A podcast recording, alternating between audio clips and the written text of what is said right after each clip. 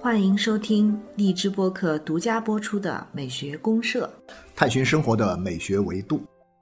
亲爱的听众朋友，大家好，我是生活美学观察家小明老师，我是可可老师，欢迎大家。欢迎大家。嗯柯老师，你看哈，虽然广州现在还是这么热，但是实际上秋天已经快走了。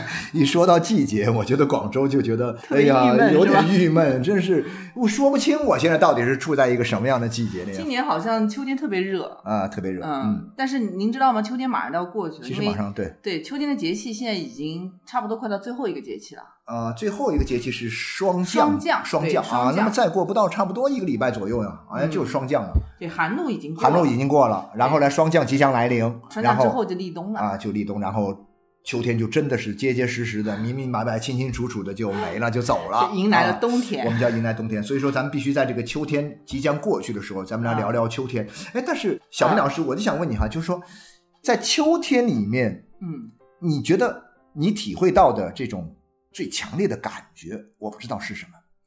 秋天呢，其实我觉得哈，在中国的这个古代的诗词曲赋里面啊，很多很多一部分写秋天是跟这个思乡思亲有关。哦，那么就是跟一个我们通常讲的这种所谓的乡愁的这种情绪对，乡愁有关，哦，没错。所以我今天其实我也在想，我们聊秋天聊什么样的一种审美呢？其实我觉得乡愁可以聊一聊。可以可以可以，我们聊乡愁，我觉得，就是为什么我们会在秋天里面有乡愁，啊，或者乡愁它是一个哎什么样的就是没错一种好像一般 春天呐、夏天呐、或者哪怕是冬天呐、我们好像都啊不大会有乡愁的感觉。但是乡愁哇涌上心头啊，啊然后呢愁绪满怀，然后呢这个哇强烈的思乡和怀念亲人的各种各样的感受，在秋天这个时候，嗯，特别的容易冒出头来，特别的这种对，哎，对咱们就聊聊。我们可以聊聊这个。好的好的那虽然秋天呃未必仅仅是这个哈，比如说啊我们也会说什么春花秋实啊，秋天啊，也是对对对，对秋收啊，对吧？对对对对，有很多也是一个收获的季节。但是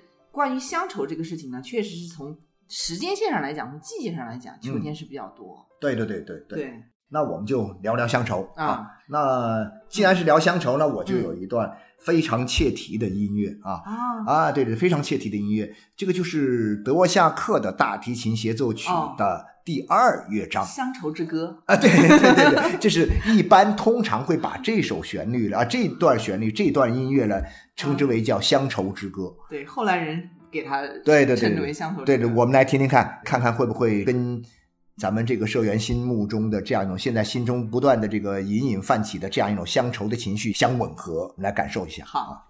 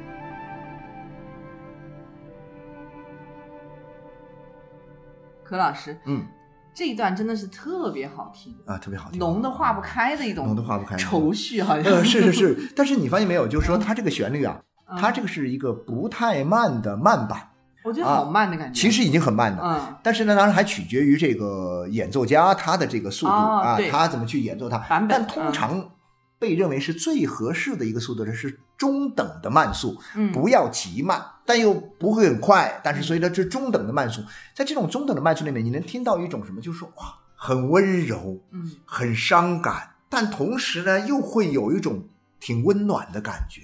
啊，啊，这就很奇怪，就是他把一些似乎是不大可能融合在一起的情感呢，都嗯因为思乡嗯，而融聚在一起了对我有一种就是不知秋思落谁家的感觉，！啊不知秋思落谁家，好吧？好，呃，那这个就是引发人的这种思绪。对对对，嗯然后你知道他这个德国夏克呢，这个人呢，其实是人们经常这样说，就是说德国夏克的音乐，他的最好的作品哈，嗯比如说他最好的作品交响乐作品嗯《第九交响曲自新大陆》哦，啊，是在美国写的。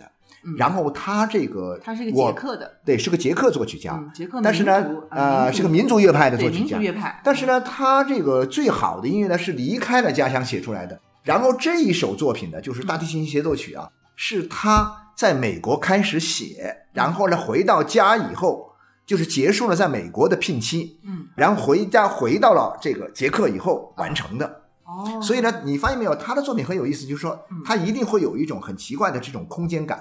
嗯就是哎，原来在他的作品当中，虽然也描绘了，因为那个时代，以前那个时代呢，他生活的那个地方呢，我们称之为叫波西米亚地方啊，叫波西米亚。对波西米亚呢是一个富有这个浪漫精神、充满了这种自由的这样一种气质和这样一种流浪的这样一种情怀的这么一个地方。比如说这里面的很重要的人吉普赛人就是满世界流浪的嘛。当然，他们奇怪的是，他们到了波西米亚这个地方呢，相对来说他们就不走了。就稳定啊，就相对稳定了啊，很美啊，对。然后呢，这是他的音乐很鲜明的描绘了这个地方人们的这种生活呀，他们的情感呐，还有他们的这种历史文化的传统。嗯但是呢，人们没有觉得他早期的作品有那么多的伤感的愁绪哦啊，没有那么多人。虽然写了家乡，写了家乡的生活，写了家乡的这样一种历史人文传统，嗯但是并没有赋予它太多一种乡愁的感觉，就是没有多少愁绪。我明白，反而是他去了美国之后一去了美国就开始思念家乡，啊，然后呢就开始什么呢就？开始写，就开始有很多的愁绪涌上心头。对。但是你知道吗？很有趣，他什么呢？就是说，他虽然在美国的这个纽约这边工作，他是在一个美国纽约的这个音乐学院里面当院长嗯啊，好像前后差不多是三年吧。他每年放假的时候，嗯他都要到什么呢？到伊阿华州，伊阿华州爱奥瓦州吧，好像是爱奥瓦州啊，爱奥瓦州，以前翻译成伊阿华州啊，嗯就是他要去这个州，然后这个州里面有一个捷克人的一个社区，哦他要去这个捷克人的社区里面，跟这些捷克的老乡嗯一起来生活。嗯假期结束以后，他再回到纽约来上班。哦，所以你发现没有，他就是到了美国之后，因为止不住他的一种强烈的思乡之情，所以他要在这边去找老乡。但是他越找老乡，乡。他就越思乡。这应该是在十九世纪末，十九世纪末二十世纪啊初，就这个时候。嗯。啊，正好我们讲的是这个世界发生一次翻天覆地的变化的这样一个时代。对，旧时代、旧世纪已经结束，嗯新的时代即将来临的这样一个转折点上，所以你发现嗯。它就有乡愁。所以我们今天聊到乡愁，我们听这个德沃夏克的大提琴协奏曲的第二乐章的时候，我们就嗯感觉到，其实它有这种气氛呐、这种感觉啊，和这个秋天的这样一种呃落叶缤纷的这样一种呃这种情绪啊，高度的吻合是因为秋天呢，它有这种萧萧落叶呀，啊。然后秋风又是又是一个萧萧瑟呀，啊，萧秋风萧瑟 对呀啊，落叶萧萧啊，对总总是各种萧啊。嗯，然后清清冷冷嗯啊，这个什么关河冷落残照丹楼，哎呀，好家伙，就是这个词儿清，清冷冷的感觉。对对对这，刘荣写的应该那是吧？对对对。啊然后这些就是说给人的感觉就是说，秋天突然一下，我们讲到秋天收获的季节啊，然后呢，庄稼也成熟了，嗯你把这个地里的这个东西又收走了，收走了之后呢，又不能马上干活，又不能嗯马上种新庄稼，必须再等到来年的春天你才能够播种。所以这个时候呢，人就突然闲下来了。所以说呢，这个乡愁呢，某种意义上，我觉得它首先是一种闲愁。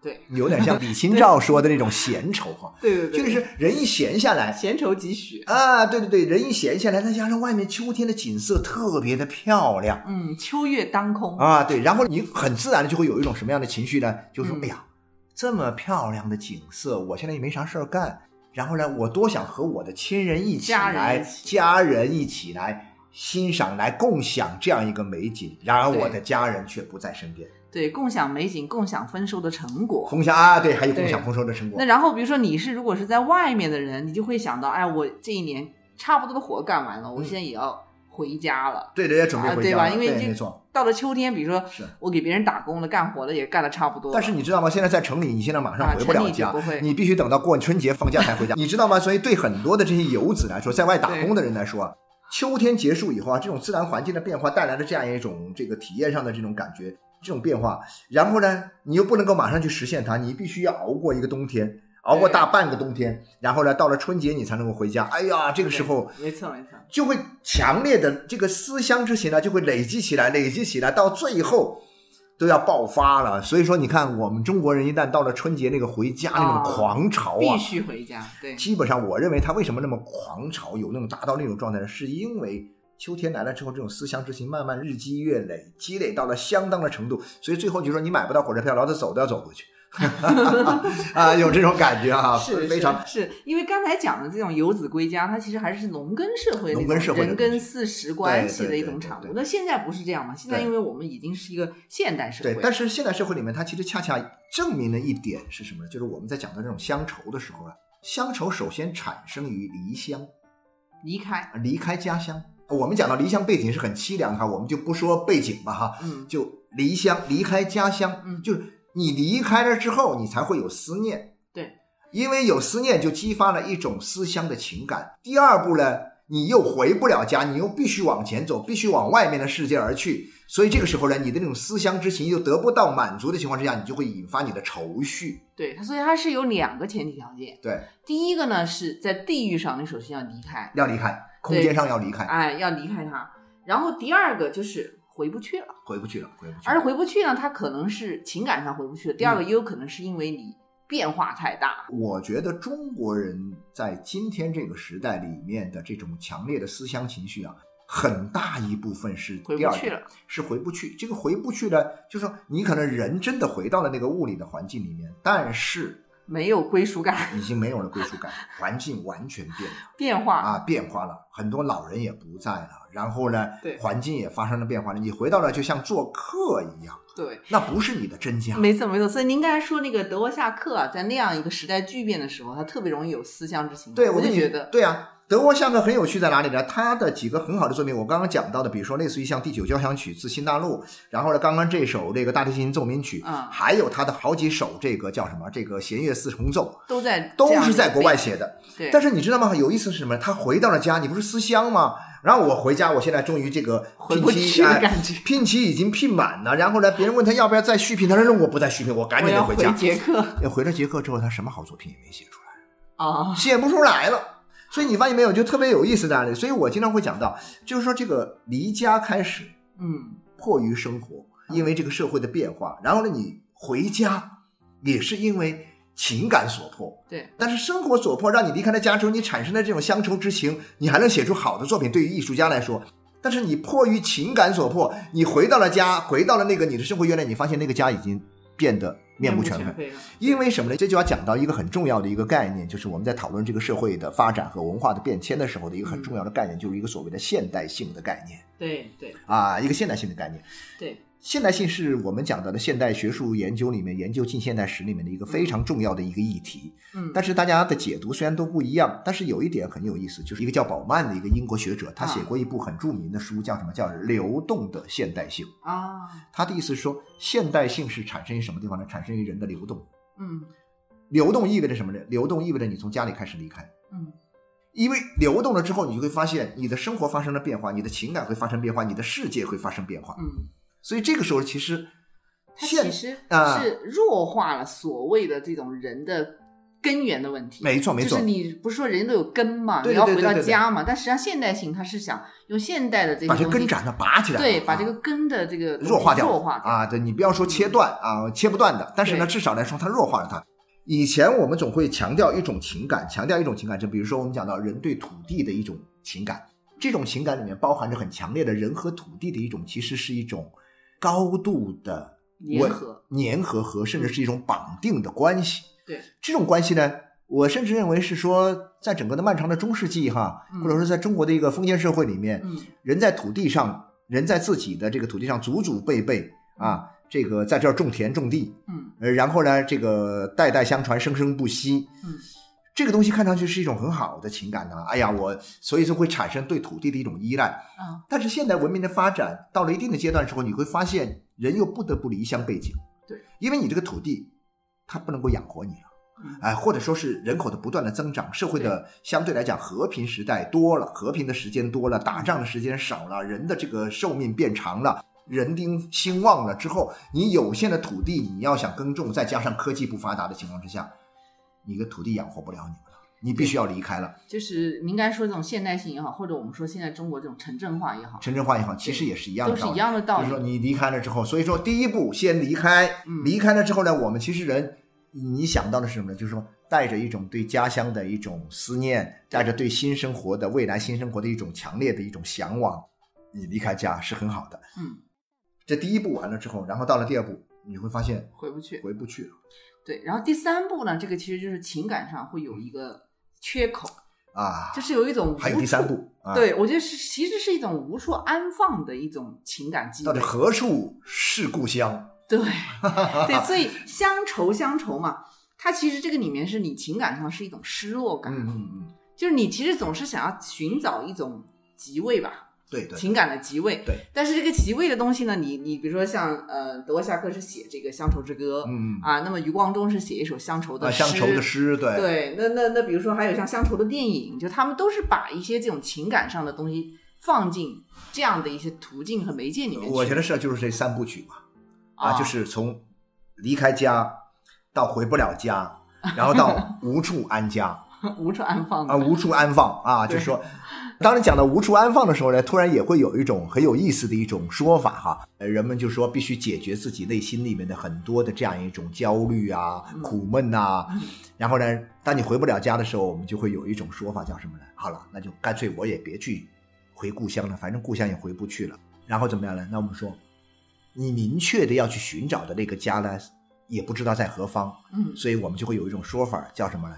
我在哪里，哪里就是我的家啊啊，就会出现这么一种说法。我心安处我心安处是吾乡啊，便是吾乡啊，便是吾乡。但是我这里面我就会讲到，其实这里面有一个很有趣的现象是什么？就是你会讲嗯这个故乡的概念。故乡它其实是一种情感概念啊，它不是一个纯粹的地理概念，不是纯粹的地理不是地理概概念的。对，就是说你如果老待在这个地方，你不走，祖祖辈辈哪也不去，嗯对于这些人来说没有故乡的概念。嗯嗯你只要一出门儿一迈出去，一离开家，嗯，这个时候就有了一个叫故乡的地方对啊，啊这个故乡就存在了。对，啊，所以说人的情感呢，到了第二个阶段的时候，你自然会某一个时候，比如说到了秋天的时候，丰收了，收获了，然后人家哎呀，我要回个家，嗯要回家了。这个时候呢，你会发现，好家伙，回不了家了。啊这个时候其实社会就变化，那这个时候呢，情感就各种思乡的情感就产生了。啊，就是文学家、艺术家们就开始来做各种各样的表达了。没错。你看这个文学艺术里面，嗯其实我们现在想想啊，对，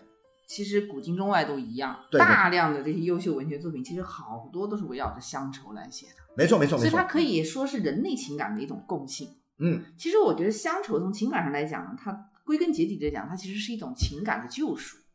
啊，情感的救赎哈，就是你有没有这种感觉？对他必须要让自己安心嘛。就是要安心。至少你会发现有一点，就是说你通过回到一个物理意义上的一个地方，嗯它解决不了这个问题，嗯，因为改变了。就你去到了你的，比如你老家是某某村，啊你去到村里了，发现面目全非，找不到了。我现在我就有一种感觉，比如说我时不时我会回我老家去啊，啊回我老家去的时候啊，回到我的这个其实也不是我的那个老家哈，不是啊我父母的那个家，是我出生长大的那个地方，小时候成长是我小时候成长的这个环境。嗯我去那个环境，我前些年我去一个环境里，我发现那个环境已经完全不一样了。对，因为中国也是社会啊，就巨变嘛，是社会巨变完全不一样。跟我走的时候，我是九二年离开那个地方，九二年离开这个到这儿差不多还不到三十年呢，啊，它都已经变得面目全非了，已经不一样了。我三十年已经很久了。哦 好对吧吧好吧，三十年很久就一 呃这我我我十年不到的时间，我回南京，我当时就感觉回不去了，你就感觉回不去的话，变化特别大。所以我就这样讲，就是有的时候我们也不要执着于一定要回到某个地方去，而且我们应该更多的把我们的心思用在什么呢？更好的建设我们现在的家啊，啊，然后呢，在情感上去寻找到一种救赎。呃，所以在这个意义上看，我就会觉得像。呃，德夏克这种哈，其实他蛮有意思的。他经历了一个就是欧洲的一个变迁，嗯然后呢，欧洲的变迁呢，其实跟很多地方的变迁又不太一样。欧洲的变迁，我认为它真正意义上最大的一个变迁是什么呢？它生出了一个新的美国。它不是欧洲本身，其实我们现在来讲，你去到欧洲，你小明老师你也很有这种、啊，对我是比较喜欢对对对你发现哎呀，它的那种老的痕迹都是很清晰的、对对对很明显的哈。嗯但是呢，它其实真正欧洲的一个最大的变化是什么？它产生了一个新世界，嗯一个旧世界没有在旧世界里面彻底的革命，啊。然后呢是在另外一个地方创造了一个新的世界。嗯。那这个世界是在北美大陆。对美国。啊啊，对，嗯。好了，这时候我就觉得很好玩，你就发现一个老世界和一个新世界，它居然能够同时存在。啊。啊，它就同时存在。那么这样的话呢，它就会给人带来一种很有趣的感觉，就是说，哎呀，人处在这两者之间，你经常可以有一种选择的一种感觉。嗯。哎、我想选择回老家的时候呢，相对来讲，那个老欧洲的感觉还是还在还在，啊。老欧洲的变化没有那么的大。对，有些地方还是是是是，保留还是保留的很好。你比如像意大利那个小城市里面、小城镇里面，嗯它基本上就是那种状态。但是呢，你到了大城市，它可能，比如说你在意大利，你到了米兰，哎呀，你觉得哇，天哪，好像不得了了。但是呢，你到了很多，比如说托斯卡纳的很多小地方，越往南越是容易再往这个，对啊，我我没有去过太南边的地方，但是他们跟我说，你再往那不勒斯啊，往那个普利亚那边走的时候，基本上跟两百年前是一样的。嗯，它很多传统的都保存的比较好，对对所以您这样讲我挺有启发，就是相当于美国呢是给欧洲人提供了一种对于新世界的一种思考，对对对。等于你可以到一个新的里面去感受这个世界的样貌，但是你也可以回到传统。嗯对啊，所以我有时候会讲两句，所以我为什么会说德沃夏克的这曲子，好的曲子都在美国产生，它能够说明很多的问题。因为美国这个国家，它不是一个单一主体性民族构成的国家，嗯，对，它是它是一个移民国家。就说你会发现，美国人其实是最有乡愁的地方。啊，其实我是这样认为的哈，就是说，在越发达的地方，它越有乡愁。是啊，你你有没有发现这种？那好了，但是大家乡愁的对象是不同的嘛。比如说我那边的华人，我想念我的中国的家乡啊。那时候的这个叫什么？这个韩国人他想念他韩国的家乡。对对，那欧洲人又会想念他欧洲的家乡。然后呢，这个西班牙裔的人那些就会想念他南美的家乡。对，共同的是他们都会有一种寻根的感觉。对对对对对，都会有一种寻根的感觉。所以这个地方呢，所以你想想看，那个黑人的一部作品，就是讲黑人的这个寻根的作品，就叫《根》嘛。以前我记得啊八十年代的时候。啊，我就说啊，八十年代，我最早在八十年代看那个，还有一本那个访谈录，叫什么？叫《美国梦寻》嗯啊，《美国梦寻》厚厚的一本，嗯翻译过来是厚厚的一本。然后这本书，就我以为说我在看这本书的时候，那时候是八十年代，我们中国还没有进入到一个大规模发展的阶段，嗯我还在我的那个地方，我的出生地，嗯，我还没有在我的生活里，在我的情感里还没有故乡的概念对，念。还没有城镇化。对对对对对对，没有那么厉害，就是我还没有离开那个地方嘛，嗯就是我还不会有乡愁的时候。那我是想，我向往一个新的世界，然后我看看美国人那些美国人他们怎么去讲的他们在美国的奋斗的历史啊、成长的历史的时候，嗯，好家伙，一看那些美国人个个都很怀旧，都很怀乡，所以我那时候就有种感觉，我说好家伙，就在世界范围之内，美国人是最怀旧的、最怀乡的人，嗯，因为他们是都是游子的感觉，都是游子，对，没错，他们都是游子，他们都是聚集在漂流到了这个一个叫新大陆上。美国的新大陆上对啊，是这样一种感觉。啊，挺有意思。柯老师，嗯其实有一部电影，不过比较晦涩，啊就是那个俄罗斯的有一个叫哦，我知道你要说谁了，塔可夫斯基的是吧？乡愁乡愁，啊，哎，因为那个电影的镜头呢，嗯我们原来就是还专门就是剪过一些它的镜头，镜头特别有诗意，嗯，很美，但是确实情节上蛮晦涩的。它其实也是一种寻根的感觉。但是寻找的，我觉得它可能主要还是一种情感的救赎的东西。想到一个问题啊，就是我们现在这种快节奏的社会，现代社会里面，高度文明的城市的这样的一种社群里面，嗯互联网的这种文化里面，嗯，就你有没有感觉乡愁这种东西是有点没有了，有点稀缺呀、稀缺，相当稀缺，而且很矫情，对，没办法我现在乡愁想跟。你来探讨一下这个问题，我觉得特别有意思。在互联网时代的乡愁，对呀、互联网时代的乡愁呢，那真的就是我刚刚说的那种乡愁了。其实互联网时代没乡愁，那是互联网呢是因为节奏太快嘛？有很多原因。问 咱们瞎聊吧哈。嗯就是我觉得你比如说，你互联网重新让一个我们在空间上分离的一个世界，重新在互联网上以啊虚拟的形式，地球村对了，又重新的扁平化扁平化了，又重新的聚集在一起了。啊我经常就会想到，你比如说，我以前出门读大学的时候，啊我最多给家里写写信，对吧？我必须要写信。啊然后呢，这个一个学期、五个月、半年，我回趟家才能跟我父母见面。嗯偶尔，偶尔都没有哈。我八十年代初，偶尔都没有打电话都没有，因为家也没电话那个时候啊，啊，也不可能打电话，打电话那叫贵了去了长途是吧？对对对对，就是说，那刚开始离开家到学校里面，哎呀，好激动啊，好向往，开学了，哎呀，新生活。然后呢，没过多久就开始想象了。对，你会惦啊，想我就惦记想，因为这里面跟很多东西有关系，比如说我吃到的饭，食堂里饭不好吃，我想我妈做的饭多好吃啊，乡愁跟这个跟这个食物食啊、物这个味觉有密切，的关系。所以舌尖上的中味，觉是最敏感的乡愁触点没错没错啊，是啊。然后我因为吃饭吃的不太那个，哎，我就想我妈做的东西。然后呢，再加上呢，因为我喝茶，我妈总会给我煲一包茶。我很快我喝完了之后，我就会想啊，我没茶叶了怎么办？我也买不到那种以前的茶叶，你知道吧？就是说，呃，家里带来那种茶叶买不到，所以我就会想家。但想家我要等半年我才能回去不？嗯那后面必定有很长时间是被这种思乡之情煎熬的。对对，然后煎熬呢也挺美，其实蛮美的嘛，其实哈蛮诗意的是是很有诗意嘛，很舒缓的。哎呀，有时候被煎熬啊，然后呢听点儿那种，哎呀读一读这个乡愁那个余光中的诗啊，抬头看一下明哎，月，抬头看看明月啊，然后再甚至读一下这种情感，就是在每年的这个九月份一开学，到了十月份、十一月份的时候对，哎呀，好家伙，特别想家特别集中的时候，盼着赶紧回去过年，啊你知道吧？真是我们今天讲的这种情形。但是今天你觉得有吗？今天我女儿读大学的时候就已经没有，我就觉得说是不是经常视频她就没就视频啊，对每天有啥事儿就微信里面就说呀，啊？电话就随便打呀。嗯嗯嗯，你没有觉得说我们隔着很远了？你觉得至少我跟我孩子的距离就是我这张眼睛跟我这个屏幕的距离啊啊，啊！当然我知道那是一个影像而已，但是我毕竟我看到了。但是是不是也会是一个好事情呢？呃，一解相思愁呢？呃，我们姑且这样理解吧，但是肯定是这样的。我一想我妈，我我能看见我妈；我一想我爸，我能看见我妈；我一想我的那个亲朋好友，我就能看见他，嗯还能跟他说话，而且听到的是他的声音啊，不是像写信一样。你知道吗？你以前写信，我写给别人的时候，呃，我就会收到别人的信，嗯别人信来，我不知道小明老师您是怎么。我读信的时候特别有意思，比如说我爸妈给我的信，啊，我爸妈给我的信呢，我肯定不会读出声儿来对不对？哎、我是在看，默默的看，默默的看，但默默的看来，我会默读，你知道吗？我默读不是用我的声音来默读，我是模仿我爸妈的声音。比如说，这是我爸的给我写的信，我就哎，我在默读的时候是还原了我爸说话的那个声音来读。哎呀，这种感觉读的好有感觉啊，你知道吧？但是呢，也仅仅是要靠你还原，有的时候你还原不了。那很多的朋友之间你还原不了的话呢，不像跟父母之间的关系这么深嘛，你会觉得哦，他就是一些字儿了。嗯啊，他说一个事儿了，或者说怎么怎么样，我是很喜欢读信的，是吧？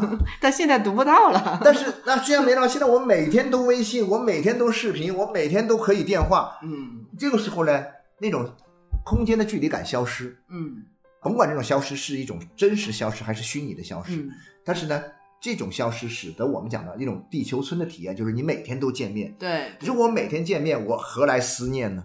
他情感的那个已经没有了一种发酵的，没有没，有，我们知道情感的一个投射距离是距离越远，它的投射强度就越大嘛。越近的话，它就没有强度了，因为没有距离就没有强度嘛。对，一定是这种概念所以情感就变得平淡。就很平淡。然后呢，嗯你到了好了，春节好不容易回家，坐着大眼瞪小眼，没话说，因为都说完了，天天都说了。那你说我这一个学期没回家，我跟家人突然聚在一块儿，哇，好多话要说呀，是不是对？所以我觉得，就是说，在互联网的时代里面呢，哎呀，真的是人类最糟糕的，杀死了乡愁杀死了乡愁。所以呢，你再有某些人出来跟我说乡愁乡愁的时候，我就觉得他有点矫情。所以。小明老师，你你这个问题提得太好了。我刚开始我就想到这一点，哎，都没想到我们来回应一下互联网时代的这样一个新的这个情况啊。然后我们就想到怎么办呢？就说那其实我反而会觉得说，为了让这种情感能够更强烈的保持着，嗯，然后呢，可能呢你不要每天都黏黏糊糊的啊，又发微信又嗯开视频，你就忍一忍呢，忍一忍这种东西呢，它会给你带来更好的、更美的一种诗一般的享受。对，它会更有诗意的想啊，法。对，因为乡愁这个东西呢，它其实本来像刚才我们也讲到嘛，嗯它是人类情感里面可能与生俱来的一个东西，就是说你总得，因为人他的本性就像鸟要飞出去一样，你总要去到外面的世界，到这个外部去看，没错，你要走出去，对啊。对吧？那你走出去，你就必然会有一个但现在讨厌在哪里呢？情感上的这个东西现在有的时候啊，换一个地方，去一个地方，或者回一个地方，来来回回，很像，对你说太对了，就是太像了，我也没有那种差异感。我比如说，特别是在大都市里面，比如说我们在广州，假如你住珠江新城里面，跟上海的朋友住在浦东新区，你说有什么区别？我认为没有本质的区别，是差不多都一样的，嗯景观完全一样的，吃的东西也是一样的。嗯，刚才不是聊到这种聊到这个食物吗？你说你怀念你妈做的一道菜，很简单。你现在我就我都前不久 我跟你说，小明老师，其实我特爱吃你们家乡那边的江南的那种，就是那个 粉丝鸭血汤，哦我特别爱吃那种粉丝鸭血粉丝汤。对，然后有一天我突然想吃，啊，因为我就会想起我很多年前在那儿吃过的嘛。然后呢，这个时候啊，我想吃想吃，那很简单，我赶紧到某宝上去看一下，某猫上去看一下，人家二十四小时之内就能给你快运过来。我知道，而且现在像那方便面一样一冲就可以了，一冲拿水 一冲，好家伙，那个味儿就来了，你知道吗？我就觉得能够一解乡愁啊，一碗这个鸭血粉丝汤就能够一解我的乡愁。当然，那不是我的故乡，但是呢，它因为有了这种距离感，我现在能够迅速的达成，迅速的到达。所以这种东西，我觉得到底是信还是不信？对于现代人来说，挺难的一件事儿哈。挺难所以最后你就会发现，当我们的很多距离感消失的时候，嗯，啊，我们的很多情感也就消失了。是的，啊，我们的情感消失之后呢，所以你有的时候你必须要去想办法，要重新去激发这种情感，否则你的日子有时候会挺难过的，索然无味，你知道吗？对，因为它这种扁平化之后呢，其实情感也扁平了，情感也变得很薄很淡。那我了解了，我所以说我们现在人为什么急于要上月球去啊，急于到太空上去，我们要去拓展我们的新的生存空间。等到了这个太空，你到了月球上去以后，那上面开不了微信，没法啊天天视频的时候，一年以后回来，你就真得给我等一年，你就会啊重新遇到什么呢？重新遇到当年那种，就是德沃夏克他们那个时代离开家乡之后，那会儿也没有电话打啊啊，贝尔还没发明电话，那时候写封信。用船来运输，这时候也没有飞机，啊一封家书的往返都得什么呢？都得俩月，最快最快都得俩月。嗯，你想想看，那种感觉，熬熬熬熬出来的时候呢，积累到一定程度，他才能够写出那么好的曲子来。是否则我一个微信过去，你马上就回了嗯啊、然后一个电话过去，你马上就聊上了。那个时代如果有电话，如果有视频，嗯，绝对诞生不了我们讲的这个德沃夏克的那么多基于乡愁所写出来的那么伟大而动人的作品，对绝对写不出来。对，我相信就是是写不出来这么优美动听，是是是是，就是这个东西它需要一个深度，而这个深度呢，就互联网会抹掉，互联网绝对抹掉，会抹掉。我觉得是我们需要，所以有时候我真想啊，现在大概十几年前的时候呢，我们哎呀各种欢呼互联网，拥抱互联网，嗯尤其是期待互联网在提升我们的生活品质，在改善我们的生活方面所给我们带来的巨大的便利上嗯，啊，我们寄予了很多的希望，当然很快又实现了。对，然后我们迅速的去享受它的时候，投入其中去享受它的时候，嗯，很快就发现，可能这个东西真的是一个，有以前有一个人的一个说一个说法叫什么？叫现代化的陷阱。啊，我想用这个现代化的陷阱叫什么？叫互联网的陷阱。杀死了我们的乡愁。至少杀死了乡愁，还杀死了好多东西。以后对咱们再聊点别的嘛。所以以后我想到这个乡愁呢，可能只有什么乡愁？对，可能只有时间上的乡愁了。啊以前的乡愁可能是空间的乡愁。嗯我的这个地方跟我离开的那个地地方域上的地域上的乡愁。嗯以后的乡愁就是时间的乡愁，就是过去。嗯过去的只有过去回不去。我们每天可以在一起跟爸妈见面，跟我的亲朋好友见面。嗯你已经虽然我们隔着千山万水，嗯你没有强烈的愿望我要迅速的飞到你的身边去。嗯但是呢，有一点我们没有办法，就是我们我们曾经拥有过的过去，回不到十八岁，我们回不到十八岁，那十八岁就会成为我们永久的乡愁。还好，对对对，以后乡愁就变成一个时间的概念。啊，回不到过去的我，回不到过去的我。另外一个地方的我呢，轻而易举的可以融合在一起，可以抵达。但是嗯过去的我，你永远也回不永去。远抵达不了。这就是我们以后在未来时间里面，我们可能在里面获得一点点这种。呃惆怅的感觉，惆怅、秋天的感诗意的觉，诗意的惆怅感觉。所以说，以后呢，就是以后的乡愁呢，就是怀旧，嗯，就变成纯粹的怀旧了。，怀旧现在确实也是一个很，确实很你说太对了。以后咱们好好聊聊这一个情感个话题主题啊，对，没错，没错，没错。那今天我们还是把这个《乡愁之歌》再听一下啊再听一下我刚才沉浸在其中都不想出来。啊，对对对，对然后呢，呃，我们可以到时候呃也请大家关注一下我们的这个一个微信公众号啊，有关乡愁里面，比如说有关德沃夏克呀，还有有关乡愁的一些文学艺术作品里面的一些延伸的话题。对，我们会放啊。我们会放到我们的这个生活美学茶茶话话会啊，生活美学茶话会这个微信公号上啊，给大家做一个延伸的这样一种阅读的导引啊也。欢迎大家多多关注啊多生多关注活美学啊对茶话会。好的，嗯，谢谢好，谢谢大家。那我们在听完这首《乡愁之歌》的后面这段啊，嗯，好，好嗯再见。再见。